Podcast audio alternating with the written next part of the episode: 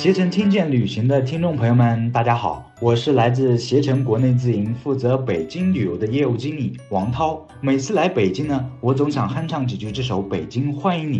那这首歌呢，它是传唱于二零零八年的，它是以北京普通人家的视角，表达北京奥运会到来的时候人们的喜悦的心情和对北京奥运客人的欢迎之意，热烈的欢迎世界各地的友人到北京去走一走、看一看。那么在今天的直播的一开始呢，我就想以这首《北京欢迎你》，欢迎大家来到今天的直播间。最近大家一直在讨论一个话题呀，就是疫情结束之后最想去的地方。那我先说我的，我想是在不久的疫情结束之后呢，再去北京去走一走、看一看。虽然我已经去过了无数次的北京，但是还是对这个城市牵肠挂肚、念念不忘。那么今天呢，刚好有这个机会，我一定要给大家强烈的安利这个旅游的城市。北京作为首都，它能逛、能玩、可看。可玩的都太多了，它既拥有古老而悠久的历史，同时又是一个现代化气息浓厚的繁华大都市。结合我自己对北京的认识啊，我总结了一句话，叫“独步千载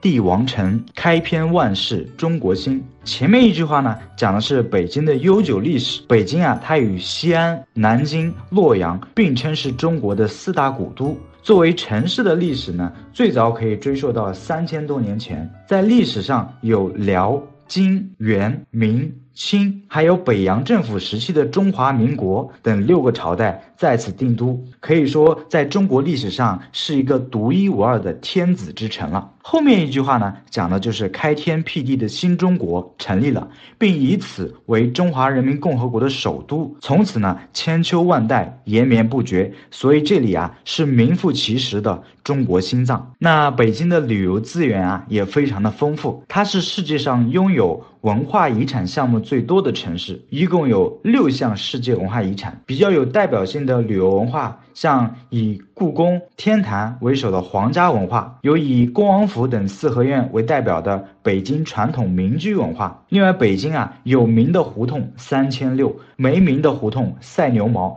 讲的是胡同文化。那以颐和园、圆明园为代表的园林文化。还有以八达岭、慕田峪、居庸关长城为代表的长城文化，以京剧、相声为代表的戏曲、说艺、说唱文化，还有以老北京烤鸭、涮羊肉这些为代表的京味饮食文化。北京拥有古老而悠久的历史，在从燕国起的两千多年里，建造了许多的宫廷建筑，使得北京啊成为中国拥有帝王宫殿、园林、庙坛。和陵墓数量最多的城市。那现在呢？北京作为我们国家的首都啊，它又是一个现代化气息浓厚的繁华大都市，同时也是世界上最大的城市之一，在国际上都具有重要的影响力。可以说，咱们国人一生当中有两个城市是必去的，一个是所在的省份的省会城市，还有个就是咱们的国家的首都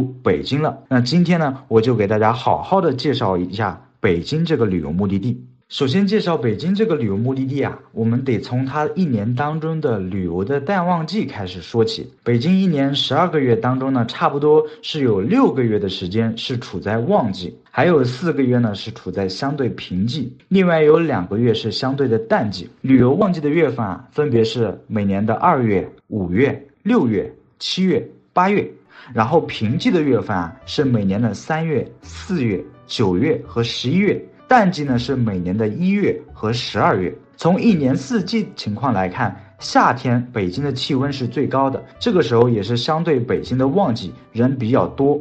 像现在春天，它的气候是比较适宜的。这个时候呢，旅游景区的人也是比较少，适合踏青。那每年三月底到四月初的这段时间呢，还可以在玉渊潭观赏到樱花，在北京的其他地方可以观赏到海棠花。到每年秋天的时候啊，北京的天气非常好，秋高气爽的，尤其是国庆之后错峰出游，可以避开国庆的人流。那在每年的十月中旬到十一月中旬呢，还可以去香山公园啊，去欣赏美丽的红叶。由于北京的冬天气温是相对比较低的，也是比较干燥，景区的人流量比较少，但是啊，也会有很多的客人会选择在春节来北京，来紫禁城过大年，去看庙会。感受北京的年味。